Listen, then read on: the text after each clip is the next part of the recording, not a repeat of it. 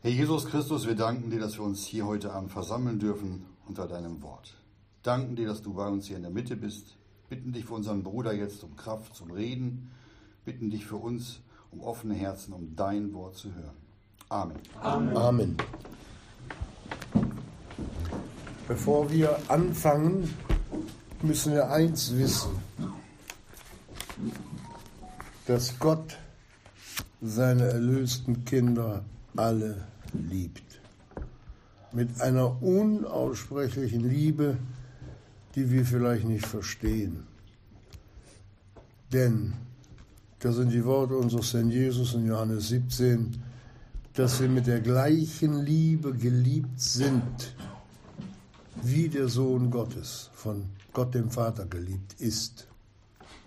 Und dass Gott in seiner Liebe nicht nur Errettete haben will, die dann wie kopflos durch diese Welt marschieren, sondern dafür hat er die Gemeinde geschenkt, welche die Grundfeste der Wahrheit ist, um den Kindern Gottes seinen Willen, der für sie das Beste beinhaltet, zu zeigen und auch gleichzeitig den Glaubensstand der einzelnen Kinder Gottes aufzuzeigen. Wir sind zwar alle Kinder Gottes und wir sind jeder anders äh, anzusehen. Der eine hat eine hohe Stirn, der eine hat eine schmale Stirn, der eine hat lange Haare oder längere Haare, der andere hat gar keine. Wenn ich mich im Spiegel sehe, sehe ich auch nichts mehr. Und so sind wir alle, jeder für sich Einzelstücke für Gott, aber geliebt. Mit dieser unaussprechlichen Liebe. Und Gott hat den festen Willen, jedem Einzelnen zu zeigen, wo er geistlich steht. Als damals der Herr Jesus sagt, dass ihn jemand verraten würde, da guckten sich die Jünger gegenseitig an und fragten ihn dann, bin ich's? Dass sie das Wort Gottes auch so nehmen, weil Gott ja lebt. Wir haben es ja mit einem lebendigen Gott zu tun, der auch Fragen aus der Bibel beantwortet, ins Herz hineinredet. Wie siehst du mich, Jesus? Zu welcher der aufgezählten, die wir im Johannesevangelium jetzt durchgehen, gehöre ich in welche Gruppe? Und das tut er ja nicht, damit er uns beschämt, sondern damit wir ich sage mal, nach den Dingen, die Gott uns darreicht, greifen und sie für uns festmachen. Das will ich auch. Dass man dem guten Beispiel folgt. Soweit einmal nur die kleine Einleitung. Und dann beginnen wir jetzt mit, der, mit dem Bibeltext. Erst Johannesbrief, Kapitel 2. Da lesen wir zur Erinnerung nochmal den Vers 12. Ich schreibe euch Kinder, weil euch die Sünden vergeben sind, um seines Namens willen. Der Vers 13b, ich schreibe euch Väter, weil ihr den erkannt habt, der von Anfang ist. Und jetzt beginnt unser Text heute Abend mit den Jünglingen, wie dann geschrieben steht, ich schreibe euch Jünglinge, weil ihr den Bösen überwunden habt. Ich schreibe euch Kindlein, weil ihr den Vater erkannt habt. Vers 14, ich habe euch Väter geschrieben, weil ihr den erkannt habt, der von Anfang ist. Ich habe euch Jünglinge geschrieben, weil ihr stark seid und das Wort Gottes in euch bleibt und ihr den Bösen überwunden habt. Soweit. Wir hatten ja in der letzten Bibelstunde schon die Einleitung über die Kinder, die Kindlein, die Jünglinge und über die Väter gehört. Und hier in diesen Versen erkennen wir, wie unser Gott seine Kinder, je nachdem jemand Erkenntnis hat und ihm auf der jeweiligen Glaubensstufe, in der er sich befindet, anspricht. Es gibt Menschen, die haben einen ganz geringen Glauben, es gibt auch Glaubenslose. Und es gibt welche, die haben ein bisschen stärkeren Glauben und manche sind richtig befestigt im Glauben.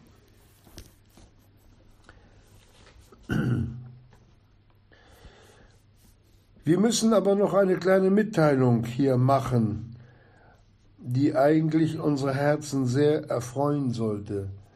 Das steht zwar nicht in der Bibel, aber das trifft genau auf uns zu. Und da frage ich einmal in der Runde, wissen wir, dass wir, die Erlösten, die durch, die durch das Blut Jesu erkauft worden sind, alle Wunschkinder Gottes sind. Wir sind Wunschkinder. Jedes Kind einzeln von Gott geliebt, egal wie es aussieht. Ob groß, ob klein, ob schwarz, ob braun, geliebt. Und wissen wir, wie Gott die Menschheit sieht? Er sieht zwar die Nationen, Amerika, England, Frankreich, Deutschland, die afrikanischen alle. Aber im Grunde gibt es nur zwei Sorten Menschen. Erlöste, die für den Himmel erkauft sind durch das Opfer Jesu und die Verlorenen. Zwei Gruppen. Und dazwischen gibt es keine Grauzone. Gott trennt hier strikt alles ab, damit wir auch wissen, wenn wir uns haben erretten lassen, auf welcher Weise oder auf welche Art und Weise wir errettet worden sind, das wissen wir. Aber auf welcher Seite wir stehen, das ist wichtig, dass ich weiß, ich bin errettet und ich bleibe errettet, weil Gott es so in seinem Wort mitgeteilt hat.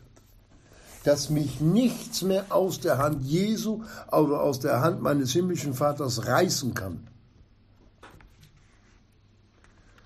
Das mögen zwar manche verkündigen, aber die Bibel redet das ganz anders.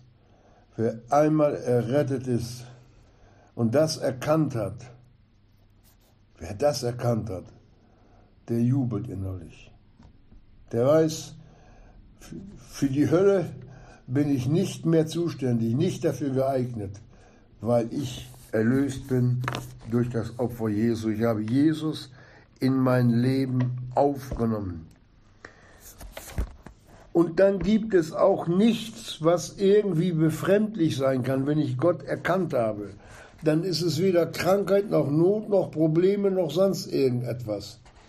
Weil Gott auch, jetzt passt genau auf, zu jedem in verschiedener Art und Weise redet.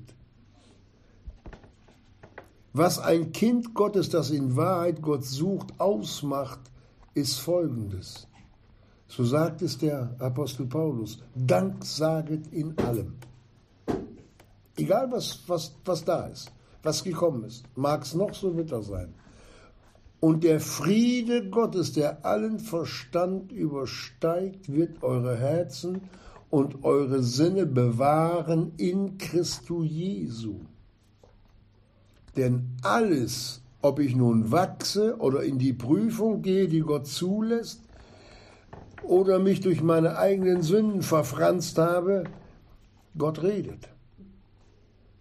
Und er redet immer, auch durch Not, immer zu unserem Besseren. Das müssen wir lernen.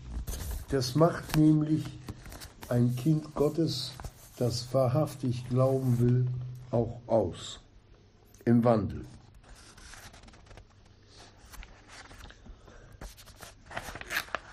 Dann gehen wir weiter.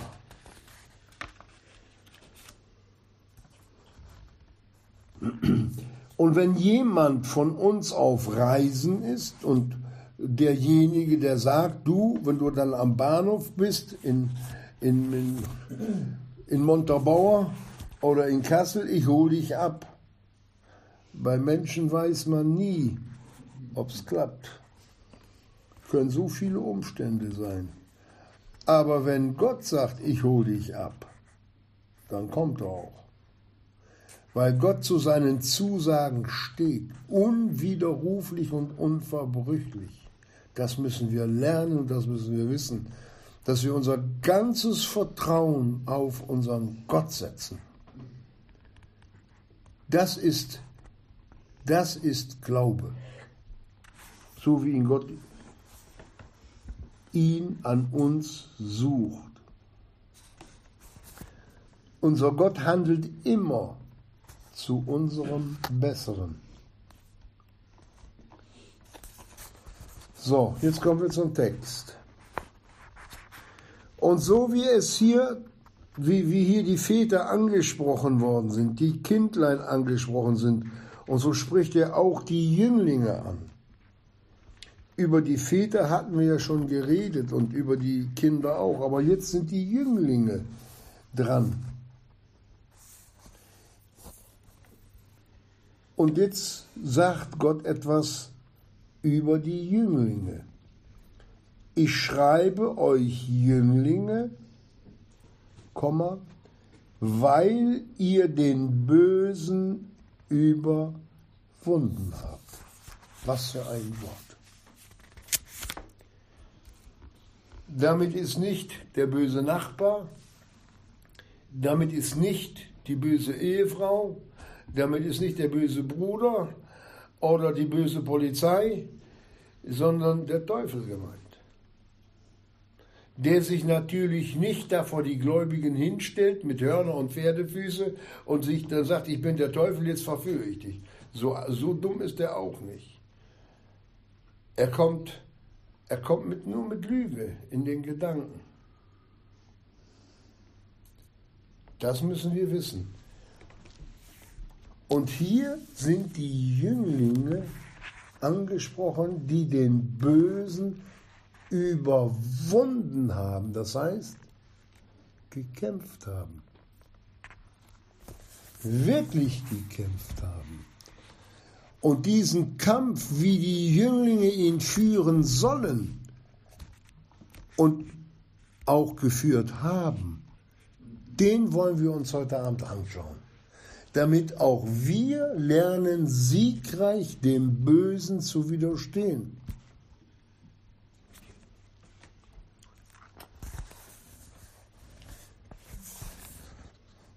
Ich lese noch einmal den Vers.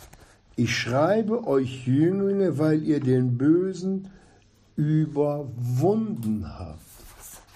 Das Überwinden des Bösen, den, den Verführer der fast eine, ja, die meisten Menschen, die größ, den größten Teil der Menschheit hinter sich ins Verderben gezogen hat. Durch Lüge, durch Religion, durch allerlei Dinge, die die Menschen ihm geglaubt haben. Oder wollen wir uns ein wenig in der Bibel umschauen, denn die Bibel legt sie ja selber aus. Und dann schlagen wir einmal auf, Offenbarung 2, Vers 5, und wollen hören, was Gott der Gemeinde zu Ephesus sagt. Es geht darum, gedenke nun, wovon du gefallen bist Ephesus. Was war das für eine Gemeinde? Die Gemeinde der ersten Liebe. Diese Gemeinde, das war, äh, ich sage mal, das von Gott so hoch erhoben. Sie sind gefallen. Weil das Wort Gottes im Gehorsam nicht mehr anerkannt war, sondern man tat aus sich selber gute Werke. Man wurde, ja, ich sag mal, traditionell und nicht aus Liebe dem Herrn Jesus gedient. Tu die ersten Werke, wenn aber nicht, so komme ich dir und werde deinen Leuchter, dein Licht aus seiner Stelle wegrücken, wenn du nicht Buße tust, Umkehr, Bekennen von Sünden in Gesinnungsänderung.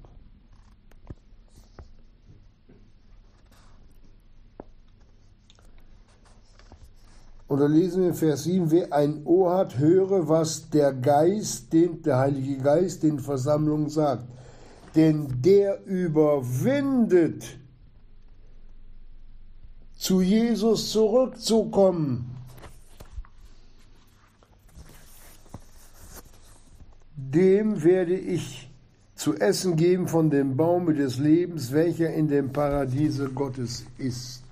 Ich möchte einmal dazu einen, ein Bild aufzeigen, das der Herr Jesus uns mitgeteilt hat, von dem junge, jungen Mann, der einen reichen Vater hatte und dann den Vater verlassen hat. Gib mir mein Erbteil, was mir zusteht. Der Alte war noch gar nicht gestorben. Und dann zog er los und hat das ganze Vermögen verprasst und verjubelt, verhurt, so sagt es die Bibel. Und dann ist er bei den Schweinen gelandet, bei dem Herrn der Schweine, dem Teufel. Und hat dann erkannt, wo er letztendlich geblieben ist. Und hat dann gesagt, ich will mich aufmachen, ich will zurückgehen zu meinem Vater, ich will ihm sagen, dass ich gesündigt habe. Und dann ging er zurück. Und der Vater wartete. Er sah ihn von ferne und wartete. Und der Vater hat ihm nicht einen einzigen Vorwurf gemacht, sondern hat ihn angenommen und hat ihn wieder in die alte Stellung, in der er vorher war, versetzt, weil der Vater vergeben hat. Das ist damit gemeint. Die Umkehr zu Gott. Weg von dem falschen Weg auf den richtigen Weg, auf den schmalen Weg, den der Herr Jesus uns verheißen hat. So wie dieser junge Mann, der den Vater verlassen hatte, in Armut kam, in Hunger und Not, so gehen Kinder Gottes, auch wenn sie schon Jünglinge sind, wenn sie diesen Weg zurück in die Welt gehen, werden sie sich immer, immer selbst beschädigen.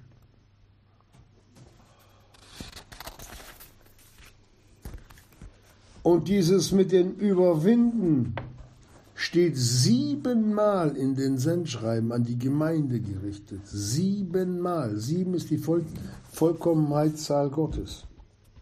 In Offenbarung 2, Vers 10 sagt er, fürchte nichts von dem, was du leiden wirst. Das ist an die Gemeinde zu Smyrna, die da verfolgt worden sind und zum Teil auch gefoltert und ermordet worden sind.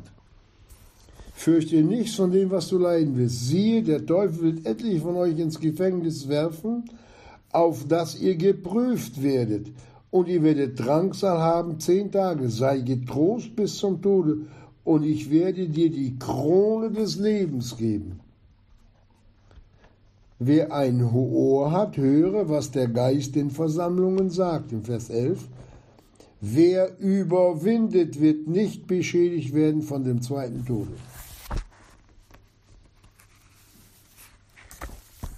Das ist in der ja, Anfechtung wohl die, das Höchste zum Überwinden, wo es um das eigene Leben geht.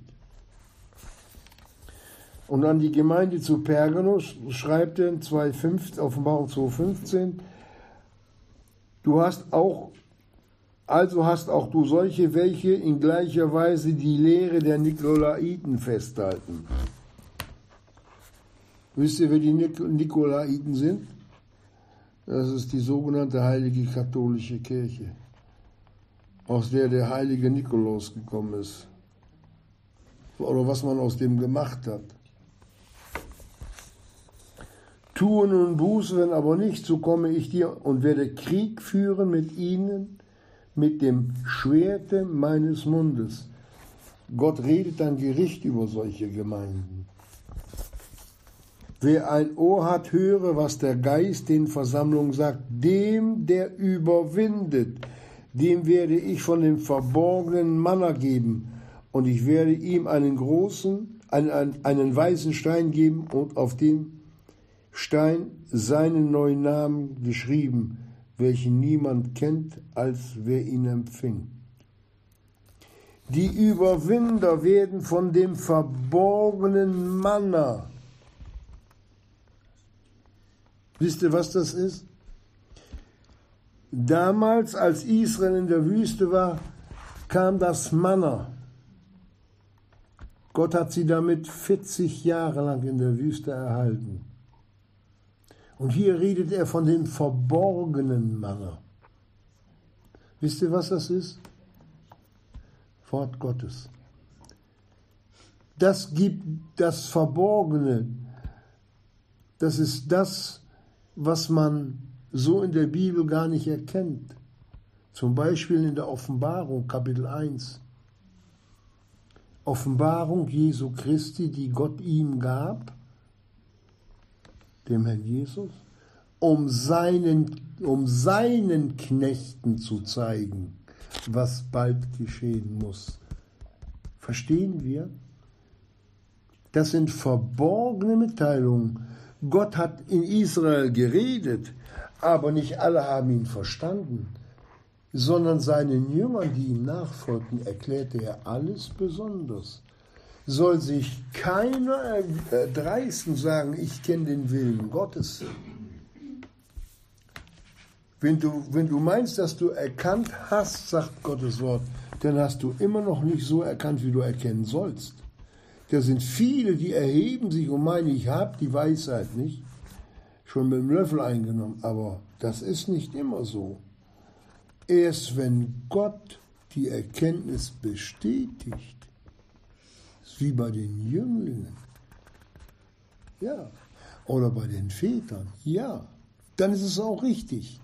Aber dann, wenn sich einer Vater, Vater nennt, also in Christo, und einer Jüngling nennt und kennt das Wort Gottes nicht, dann sind es keine Väter, dann sind es auch keine Jünglinge, das sind Kinder, geistlich. Und das kriegen viele, viele durcheinander, weil sie mal in der Bibel gelesen haben oder eine Verkündigung gehört haben, dass sie, dass sie sich so erheben, dass Gott dann eingreifen muss zu ihrem eigenen Schutz und sie erniedrigen muss. Wieder auf den Platz zurückstellt, wo sie hingehören. Das dient zu unserem eigenen Schutz, Geschwister. Denn wer sich selbst erhöht, das sind Worte Jesu, wird erniedrigt. Und wer sich selbst erniedrigt unter das Wort Gottes, den wird Gott erhöhen. Ohne Frage.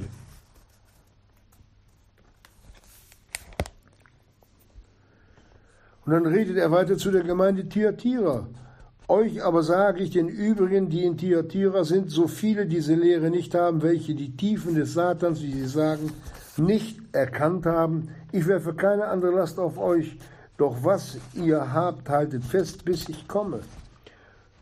Und Vers 26, und wer überwindet und meine Werke bewahrt bis ans Ende, dem werde ich Gewalt über die Nationen geben und er wird sie weiden mit eiserner Rute wie Töpfergefäße zerschmettert werden. Wie ich, wie ich auch von meinem Vater empfangen habe. Und ich werde ihm den Morgenstern geben. Wer ein Ohr hat, höre, was der Geist den Versammlungen sagt. Auch wieder überwinden und von dem, was Gott geben wird. Wir haben keine Zeit, über diese Einzelheiten nochmal was zu sagen. Da würden wir noch ein paar Stunden brauchen. Und zu der Gemeinde zu Sardes sagt er, gedenke nun, wie du empfangen hast und wie du gehört hast. Bewahre es und tue Buße, wenn nicht. Und wenn du nun nicht wachen wirst, so werde ich über dich kommen wie ein Dieb und du wirst nicht wissen, um welche Stunde ich über dich kommen werde. Aber du hast einige wenige Namen in Sardes, die ihre Kleider nicht besudelt haben. Es geht auch wieder hier um Sünden. Und sie werden mit mir einhergehen in weißen Kleidern, denn sie sind es wert. Wer überwindet, der wird mit weißen Kleidern bekleidet werden.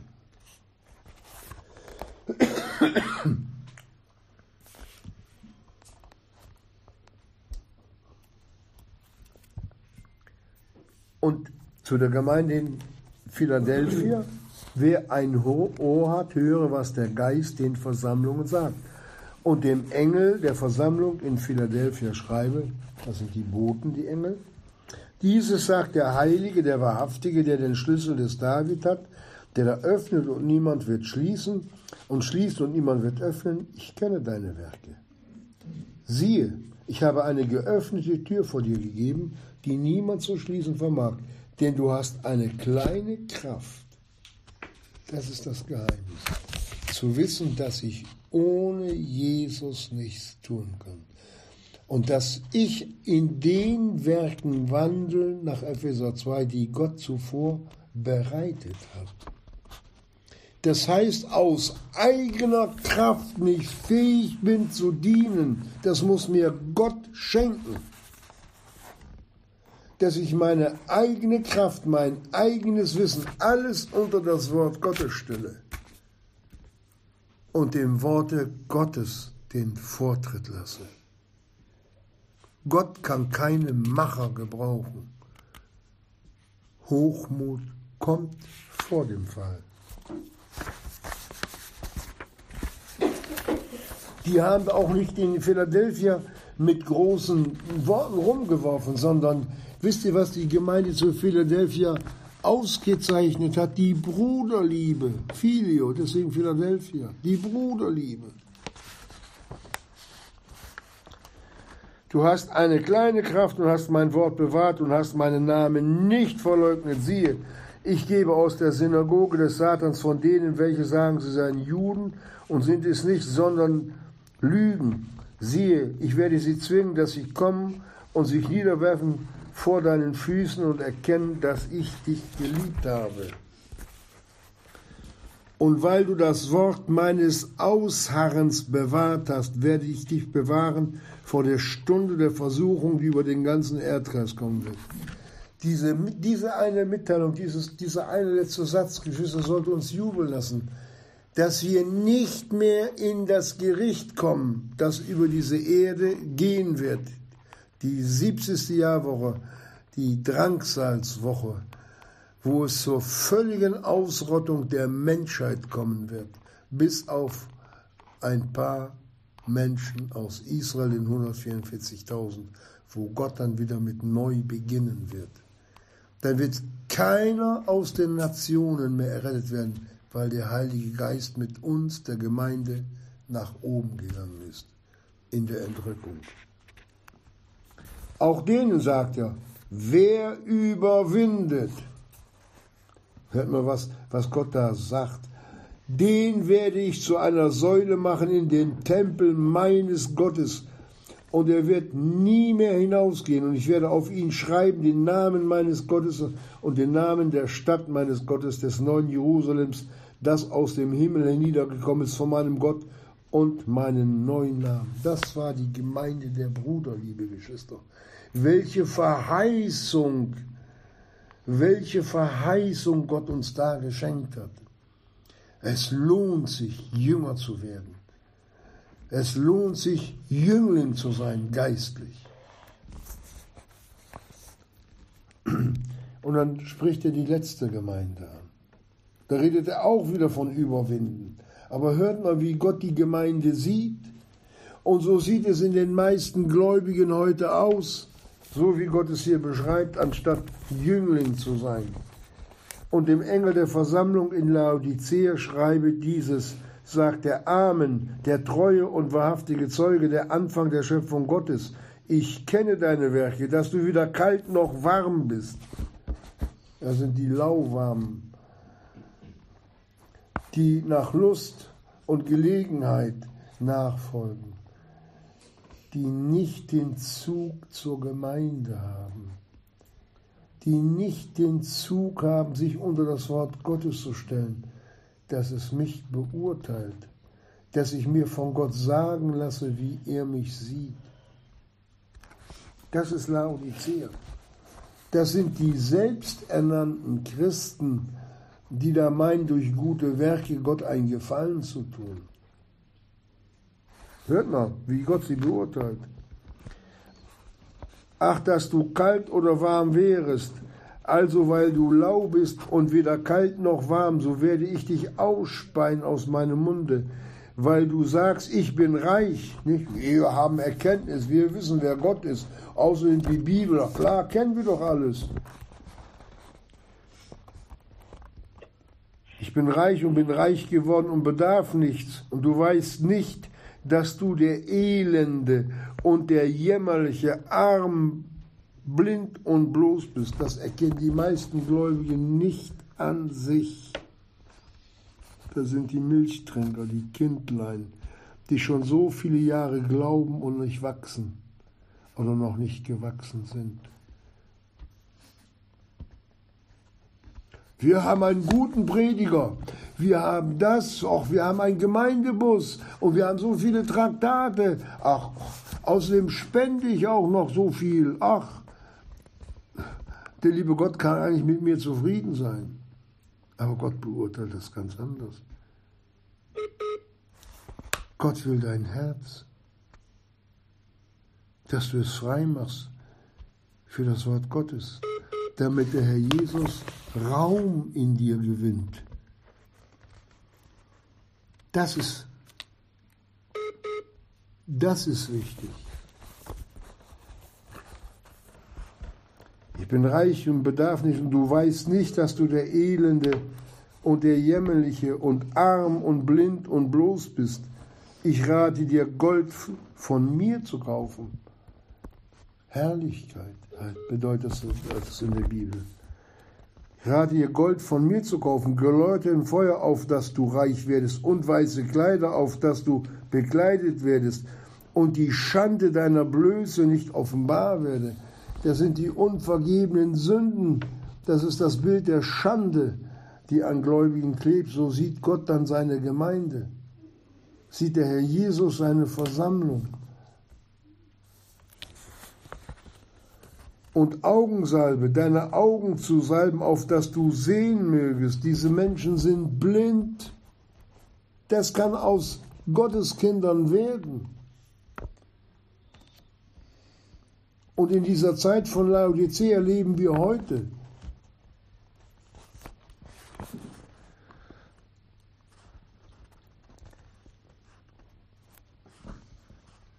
Sie sollen sich Augensalbe kaufen. Das heißt, Gott gib mir Licht, hilf mir, dass ich mich erkenne. Deine Augen zu salben, auf dass du sehen mögest. Und dann sagt er weiter, ich überführe und züchtige so viele ich liebe. Sei nun eifrig und tue Buße, auch wieder Reinigung, Heiligung. Siehe, ich stehe an der Tür und klopfe an. Wenn jemand meine Stimme hört und die Tür auftut, da ist der Jesus aus der Gemeinde draußen. Da wird zwar noch der Name Jesus erwähnt und Gott und Gottchen und über die, über die Dinge, die man nun äh, machen muss. Waffenhilfe nach dahin, nach dahin, nicht Geld für die, Brot für die Welt, wo dann Maschinengewehre für gekauft werden. Oder dass man dann hier in Deutschland baut man dann für 32 Millionen da eine, eine, einen ein Tempel für die Muslime, macht die katholische, evangelische Kirche auch. Äh, ja, das sind dann die guten Werke. Und da beruft man sich davor, wir, wir haben's. Gott denkt anders. Siehe, ich stehe an der Tür, nicht in der Tür, nicht im Flur und auch nicht in der Stube, ich stehe an der Tür und klopfe an. Das sagt der Sohn Gottes, dem die Gemeinde gehört und ist draußen. Da haben sie ihn rausgeekelt durch Sünden, dass er es nicht aushalten konnte. Und der Heilige Geist schweigt dann, es ist Ruhe und es ist Stille. Die leben von ihren eigenen guten Werken in Sünde und Schande.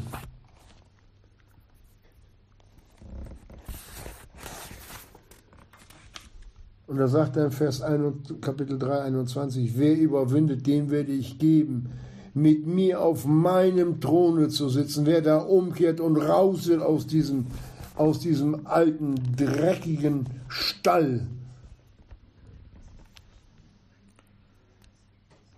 Ich lese nochmal. Wer überwindet, dem werde ich geben, mit mir auf meinem Throne zu sitzen, wie auch ich überwunden und mich auf mit meinem Vater gesetzt habe auf seinem Thron.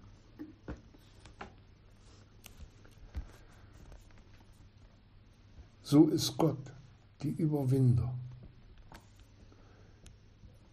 Wie die, was die für Verheißung haben. Und da geht es nicht darum, der hat, der hat für, für 21 Euro gesündigt, der hat für 25 Euro gesündigt, der für 500 oder der für 1000, der für 10.000, sondern wer umkehrt, wer seine Schuld erkennt und bekennt, der wird wiederhergestellt. Das ist das Problem. Dass manche so hoch heben, obwohl es gar kein Problem ist. Ich gehe doch auch zum Zahnarzt wenn der Zahn weh tut. Ich gehe doch auch dahin, wenn mein Rücken weh tut. Wenn ich Gelbsucht habe, gehe ich ins Krankenhaus, gehe ich zum Arzt hin, weil ich da Hilfe erwarte, dass er mich von meinen Leiden befreit. Und so befreit Gott uns von unseren Sünden. Der Lohn der Sünde ist der Tod. Es geht doch dahin bis zum vorzeitigen Abscheiden von Gläubigen. Unterschätzen wir das doch nicht. Und das macht das, was wir nun gelesen haben, diese Umkehr aus dem alten Leben. Der eine war da in Sünde gefallen, der andere hat da gehangen, der hat das gemacht, der hat das gemacht. Das waren die Jünglinge, die haben gesagt, ich kehre um. Ich will jetzt dem Heiland nachfolgen. Ich will. Ich will, Herr Jesus. Und wenn ich falle, ich komme, ich stehe wieder auf, ich mache weiter.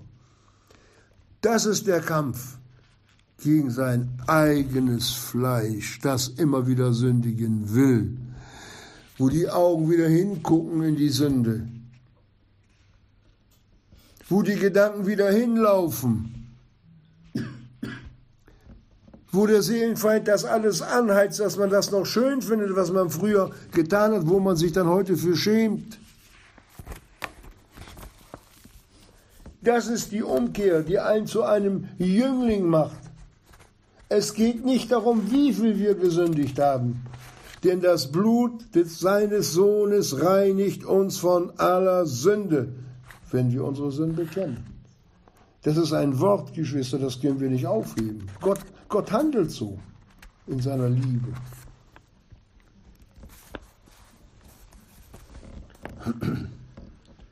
Jünglinge. Das werden dann die geistlichen Kämpfer die dann aber auch die Möglichkeit haben, die, die Väter in Christus zu fragen, denen, denen die Väter auch antworten. Vertraue treuen Leuten an, welche auch tüchtig sind, andere zu belehren, schreibt Paulus dem Timotheus. Diese Antworten der Väter in der Tiefe, wie sie die Jünglinge kriegen, kriegen die Untreuen nicht, das sage ich euch die müssen erstmal umkehren. Wenn wir als Kinder reingekommen sind, wenn wir Schrott gesammelt haben und die Finger richtig mit Öl, Öl dreckig waren und verschmiert, ja, wer kam denn da zu Hause am Tisch? Waschen gehen. Ja, Mama. Ja. Und so sollen wir uns auch geistlich waschen, reinigen. Gott ermuntert uns doch dazu. Gott zeigt uns doch hier den Weg. Das ist doch hier eine, ein Wegweiser, wie wir Jünglinge sein können, werden können. Und das hat Gott uns doch mitgeteilt, damit wir unsere Herzen darauf ausrichten sollen. Ach, Herr Jesus, das will ich. Das ist doch diese ungetrübte Gemeinschaft mit dem Herrn Jesus und dann noch mit Glauben verbunden. Die Jünglinge, das waren die, die ja, die werden ja heute auch noch eingezogen zu den Soldaten. Da werden keine Kinder genommen. Das sind die, die in den Kampf ziehen. So. Und bei den die, die Generäle und wie sie alle heißen, die sitzen weiter hinten und die dirigieren die alle. So geht es geistlich auch.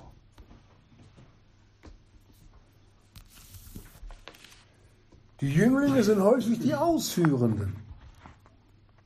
Und die braucht die Gemeinde, Geschwister. Die braucht die Gemeinde. Säulen, die feststehen, die, die Säulen, wenn man, die, wenn man so, so einen alten Tempel sieht, nach 2000 Jahren stehen die immer noch an der gleichen Stelle. Diese bewegen sich nicht, die sind unbeweglich, das ist komisch. Nicht? Aber so sollten Kinder Gottes sein, so unbeweglich feststehend im Herrn. Und das ist auch heute möglich, das sage ich euch. Das ist heute auch möglich. Jetzt sei dazu gesagt, da sind nicht nur die Brüder angesprochen, auch die Schwestern dürfen, dürfen sich danach ausstrecken. Die dürfen sich, das will Gott. Auch Schwestern dürfen sich danach ausstrecken, diesen Glaubenstand zu haben. Und denen gilt genauso das, was auch für die, die Brüder gilt. Heiligung. Das ist das ganze Geheimnis. Heiligung.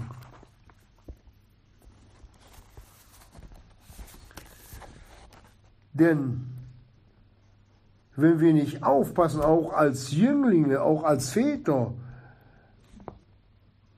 kann auch die Sünde wieder Überhand über unser Glaubensleben nehmen können. Das geht. Wenn wir träge, wenn wir nachlässig werden.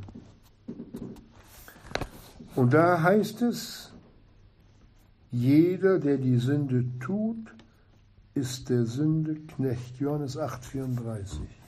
Dann werden wir, wenn wir, ich sag's mal, schwach werden, nicht wenn wir mal fallen, wieder aufstehen, sondern wenn man sich in so einem Dauerzustand des Sündigens bewegt, wird man der Sünde Knecht. Und dann fehlt dann die Kraft, wenn man von der Sünde fortgezogen wird, zu widerstehen, zu kämpfen, zum Herrn Jesus zu schreien. Dann ist die Liebe zur Sünde wieder so groß geworden, dass wir von der Sünde überwältigt werden.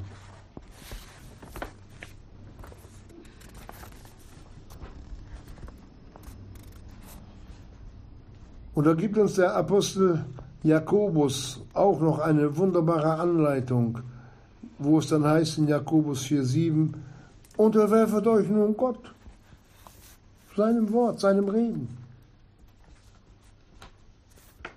Und jetzt fügen wir ein Denn hinter der Sünde steht der Teufel, der Verführer. Und damit wird das ausgedrückt, widersteht dem Teufel und er wird von euch fliehen, wenn ihr nicht sündigen will weise ich ihn damit ab, zeige ich ihm das Schwert des Geistes, das ist das Wort Gottes. Mit dem hat uns der Herr Jesus in den drei Versuchungen gezeigt, wie wir uns zu verhalten haben. Es steht geschrieben, Herr Jesus, das mache ich nicht, Feierabend. Hinter jeder Sünde steht der Teufel und nimmt Anrecht an uns. Und dieser Kampf, der ist manchmal wirklich hart oder kann hart werden. So sagt es uns auch der Hebräerbrief. Ihr habt noch nicht wieder die Sünde ankämpfend bis aufs Blut widerstanden. Da sollen wir uns jetzt nicht ritzen oder Löcher in die Backen bohren. Es ist anders gemeint. Es soll auch kein Blut fließen. Das müssen wir einfach auch lernen was Gott damit meint, was er aussagt. Hört mal in Matthäus 18,8, das redet er auch und sagt, wenn aber deine Hand oder dein Fuß dich ärgert, so haue ihn ab. Das habe ich früher auch geglaubt. Aber ich habe gesagt, das mache ich aber nicht. Hau ihn ab und wirf ihn von dir. Es ist besser, lahm oder als Krüppel in das Leben einzugehen, als mit zwei Händen oder mit zwei Füßen in das ewige Feuer geworfen zu werden.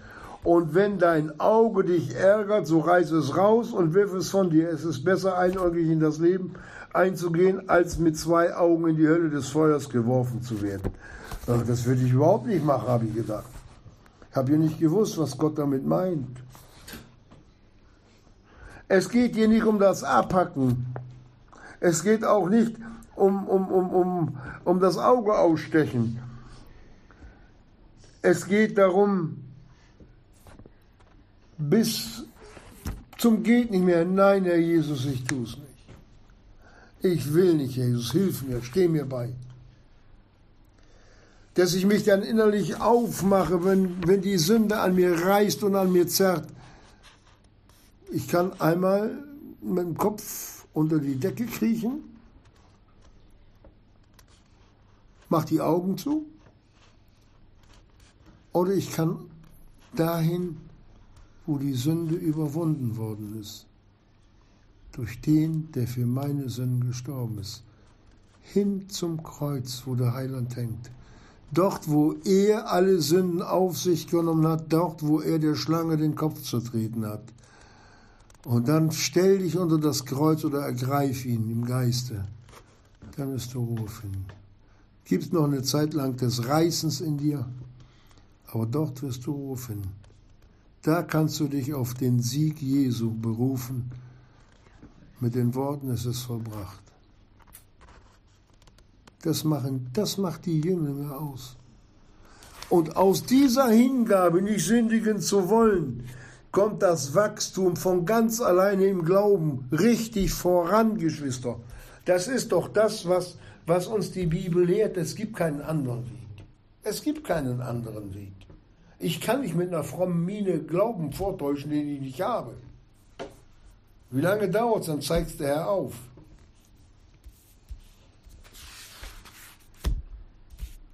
Ich kann nicht eine Dachlatte oder zwei Dachlatten über, über die Rohr legen, das ist so ein kleiner Fluss hier, und dann mit dem Auto drüber fahren.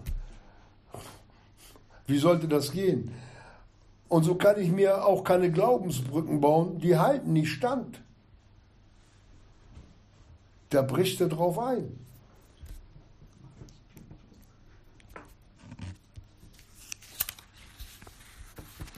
Dass wir nicht vollkommen sind, das wusste Gott. Und ich sage es immer wieder. Der wusste, mit wem er angefangen hat und der wusste auch deine Probleme, deine Sünden, die du hinterher tust, nachdem du dich hast retten lassen. Das wusste der schon voraus. Aber es liegt nicht an Gott, es liegt an uns, wenn wir geistlich Rückschritte machen oder stecken bleiben. Nur an uns selbst, weil wir nicht den Kopf unter das Wort Gottes stecken wollen, weil wir uns äh, anmaßen, es besser zu wissen als unser Gott. Das ist das Problem der Gemeinde. Wenn einer vorwitzig in der Schule war, der Lehrer hat was gesagt und er hat den Finger hochgehoben, ja, der wusste es auch nicht immer. Und genau so ergeht es uns auch. Der sicherste Weg, der allersicherste Weg, etwas zu wissen, das Wort Gottes aufnehmen. Gott sagt, prüfet alles, das Gute behaltet. So. So gibt uns Gott selbst bei manchen Falschaussagen der Bibel immer noch Hilfe. Wenn ich es ehrlich meine, wird Gott es zeigen. Wird Gott es zeigen, die Schwester. Wir müssen mehr mit unserem Heiland rechnen, der uns nie allein lässt.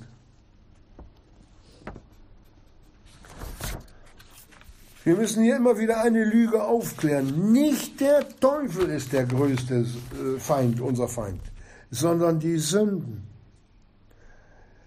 Wäre Adam und Eva verloren gegangen, wenn der Teufel um die rum gemacht hätte? Der kam nicht an sie ran. Ja, warum denn nicht? Ja, weil sie sich unter dem Schutz Gottes befunden haben. Ach so. Aber er hat geredet. Er hat verführende Worte geredet. Und das Furchtbare an der ganzen Sache ist ja nicht, dass Gott sie in Unwissenheit gelassen hat.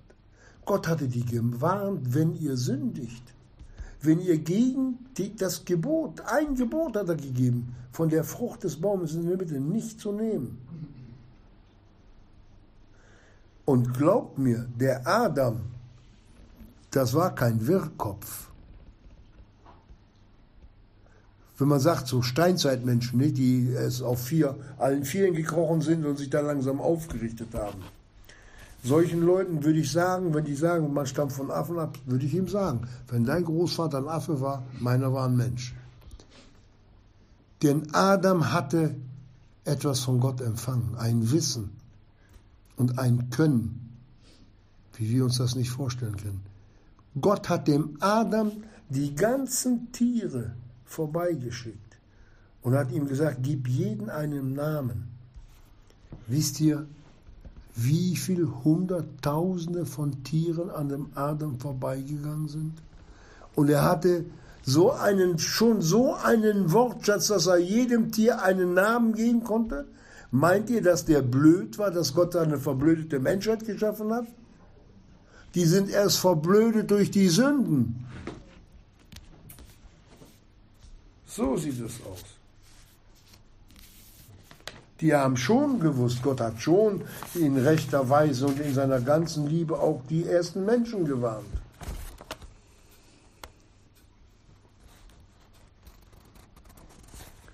Das müssen wir wissen. Wenn auch die verlorene Welt sich vor dem Teufel fürchtet oder auch nicht. Bei vielen ist ja die natürliche Scheu weggekommen. Wenn man in den Kindersendungen sieht, wie viel Zauberei, wie viel dämonische Sendungen es gibt, wo die Seelen der Kinder verhärtet werden, wo die Macht des Bösen immer mehr ja, Gewalt an den Kindern kriegt. Das ist erschreckend, sehr erschreckend.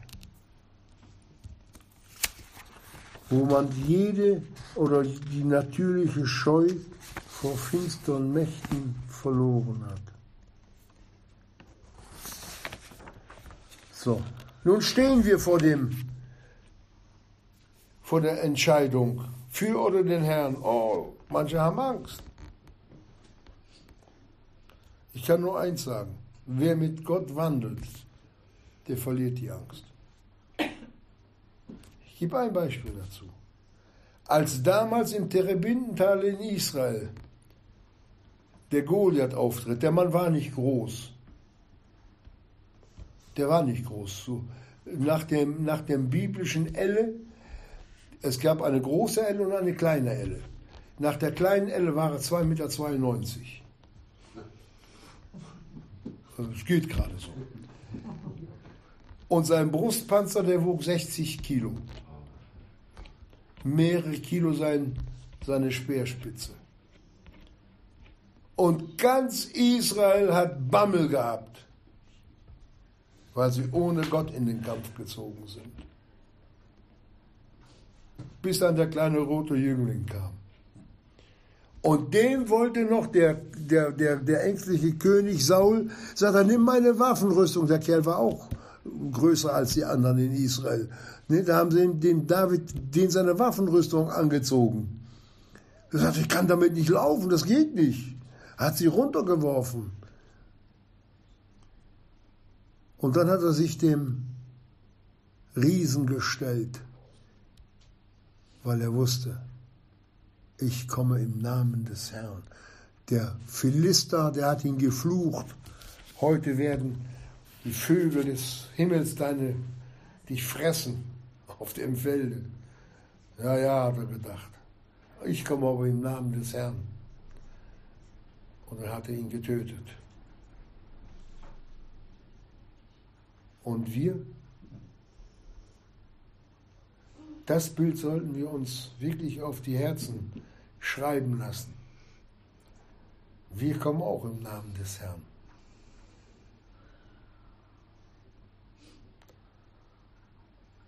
Die Angst vom Teufel brauchen wir nicht gar nicht zu haben. Ach, Geschwister. Wer im Namen des Herrn kommt, im Willen Gottes steht, der braucht sich nicht zu fürchten. Wirklich nicht. Ich kann euch da Geschichte erzählen. Ihr braucht nur nach Afrika zu gehen. Wenn die Missionare da in den Dörfern mit den zauberischen Geistern da zu tun haben. Die Leute können nachts in ihren Hütten nicht schlafen. Es poltert und es tobt darum. Erscheinungen sind da. Und finden zum Glauben. Und der erste, ich sag mal, fast Beweis ist, dass sie an den Heiland gläubig geworden sind, dass sie nachts schlafen können. Die können nachts schlafen. Oder in, äh, in Amerika, wo dann Leute aufgestanden sind und gesagt haben, ja, ihr könnt doch die Kultur der Indios nicht einfach so mit eurem Christentum wegwischen, das geht doch nicht. Und da sagte dann ein, ein Häuptling, wir sind so froh, dass die Christen gekommen sind. Nun müssen wir uns nicht mehr unter der Gewalt der Dämonen beugen. Jesus macht frei. Die haben erkannt, einfach erkannt, dass wenn man mit Jesus lebt, dass es eine Veränderung gibt und dass der Jesus Retter ist. Das passiert aber auch nur bei denen, die gewachsen sind, die immer mehr und immer mehr und immer mehr. Und die noch ängstlich sind, na, die nehmen die Väter in Christo geistlich an die Hand und die Jünglinge nehmen sie auch an die Hand. Das ist der Dienst in der Gemeinde. Und das möchte uns der Jesus schenken, dass wir das Wort richtig in uns aufnehmen können, dass wir wissen, wozu wir gesetzt sind. Und dass mit unserem Glaubenstand noch nicht zu Ende ist, dass, dass es immer mehr gibt, immer mehr. Und mit jedem Schritt, den wir geistlich im Glauben vorangehen, wird der Herr Jesus wieder verherrlicht. Kann der Herr Jesus sagen, Vater, schau dir das Kind Gottes an. Es ist uns wieder ein Schnee ans Herz gewachsen. Das sind die, die Jünglinge, das sind die Väter in der Gemeinde, die den anderen Mut machen sollen, riskier doch mehr, dich dem Herrn Jesus zu nähern. Du brauchst keine Angst zu haben. Es gibt auch keinen, der zurückhalten kann. Doch, wenn wir auf die Stimme, auf das Reden des Feindes hören. Wenn wir uns aber mit dem Worte Jesu eins machen, das ist garantiert. Das ist der Sieg. Und er steht dann auf unserer Seite. Und das möchte uns der Jesus schenken, dass wir solche sind, denen er das Leben so richtig aufmachen kann. Alles das, was glaubenshindernd wirkt und zeigt und wir zum Jüngling, zum Vater hinwachsen. Amen.